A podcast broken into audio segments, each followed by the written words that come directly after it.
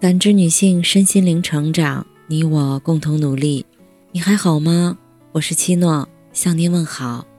今晚跟大家分享的内容是：从农村逃离后，他劝女性慎重结婚。一系列基层女性处境的短视频，让一个叫王慧玲的女人走入大众视野。视频中，她用层次清晰、富有逻辑的观点。讲述了不少基层女性在婚姻与生活中面对的矛盾，并提出自己的解决方案。我们把快结婚的男女看成一起开公司，领结婚证开始，这个公司就成立了。最早意识到这个世界上没有人可以拯救你，你这辈子受的苦难就越少。这些言论让王慧玲收获百万粉丝。有关话题达到三点五亿阅读，超过十万人讨论着她的观点。王慧玲是个典型的农村女孩，她是家中长女，下面有两个弟弟，父母一直在外打工，她没有读过大学，凭借自我奋斗，成为上海一家摄影公司的老板，改善了自己的生活，成为基层女性的另一种活法。后来，她通过在视频里输出观点。试图帮助更多的出身相似的女性。在王慧玲看来，基层女性是那些和自己一样农村出身、家境不好、有弟弟妹妹的非独生子女，她们的选择太少了。中国不止一个王慧玲，在她身后还有千千万万个李慧玲、张慧玲。她经历了什么？什么时候意识到？在他看来，周围人灌输的看上去正确的想法是错误的。带着这些疑问，我联系上了王慧玲。她和我分享了自己的故事，也强调基层女性应该更有勇气，早早对自己的人生进行规划，保持终身学习。王慧玲的故事或许比《三十而已》《浪姐》等娱乐议题更有参考价值。他为普通女性提供了新的视角和价值观启蒙，也让更多人认识到，只有自己才能拯救自己。以下是王慧玲的口述：我是王慧玲，安徽纵阳县人，家里有父母和两个弟弟，一共五口人。父母都是农民，为了生计，父亲在浙江做粉刷类的工作，母亲是家庭妇女。我父亲是高中生，在那个年代稍微算有点文化。我母亲完全不识字。父亲当兵退伍回来三十岁，母亲二十八岁，在那个年代年龄已经很大了。他们通过相亲认识，没什么感情基础，也缺少共同话题。现在看来，他们的婚姻本来就是个错误。小时候我家里很穷。十三岁之前，我们一直住农村的土房子，上面盖着草一样的东西。饭桌上都吃稀饭、咸菜、萝卜、红薯，很少吃肉，最多吃点熬猪油的油渣。那时我特别期待过年，过年能吃上一片肉就很开心了。十岁那年，父母都去了外地，我们三姐弟被留在家里给爷爷带。大弟弟七岁，小弟弟五岁，主要照顾他们俩的还是我。我上小学，中午回家要跑回来做饭和喂猪。小弟弟太小，我不放心留他一个人在家，带着他一起上课，又怕被老师看见，只能悄悄把他塞在课桌底下。晚上回家，我还得去村头菜地里摘菜洗菜。有年冬天，非常非常冷。气温零下的夜里，我带着大弟弟，他在后面拿手电筒，我把手伸到水里去洗菜，洗了一会儿，实在太冷了，只能把手放在嘎吱窝里暖一会儿。三十多年过去了，这一幕印象非常深刻。没办法的，那些很小的事情，真的让人很绝望。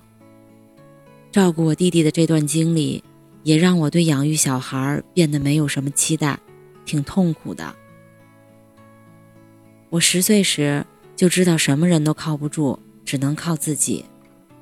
父母常年不在家，让我变得非常缺乏安全感。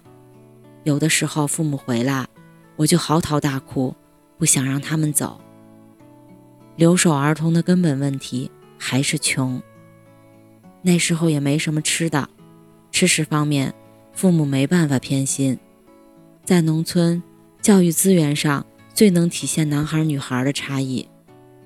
比如初中考高中，如果女孩考不上，家长通常不会让她继续读书；但男孩没考上，父母无论如何也会让他复读，希望他能考出去，找到一份好工作。我那时没有考上高中，父亲打算花钱把我送到省会合肥读中专，那是个只要给钱就能去的学校。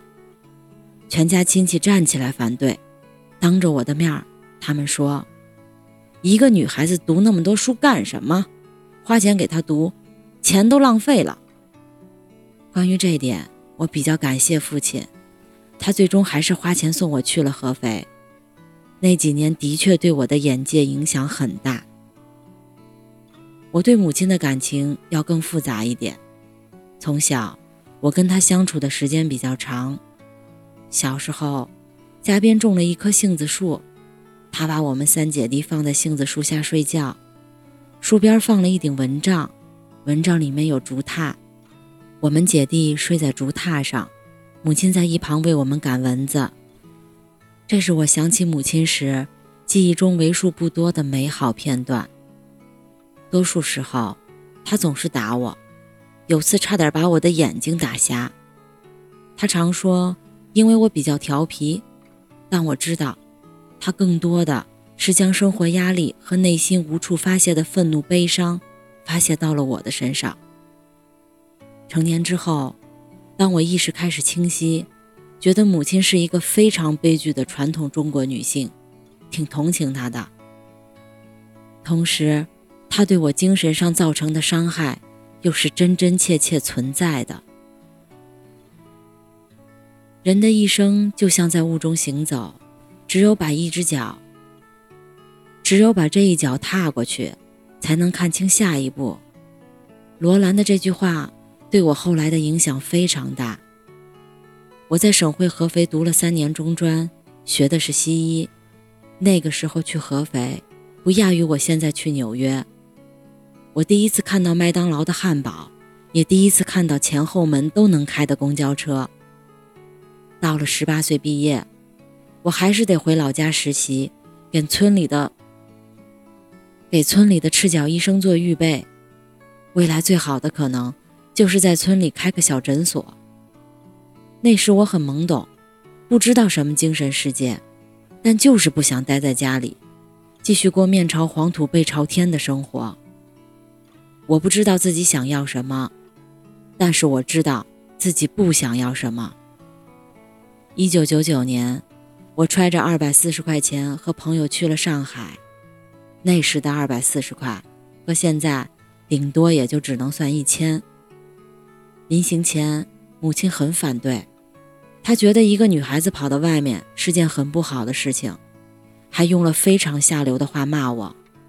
我还是去了。那一年我十九岁。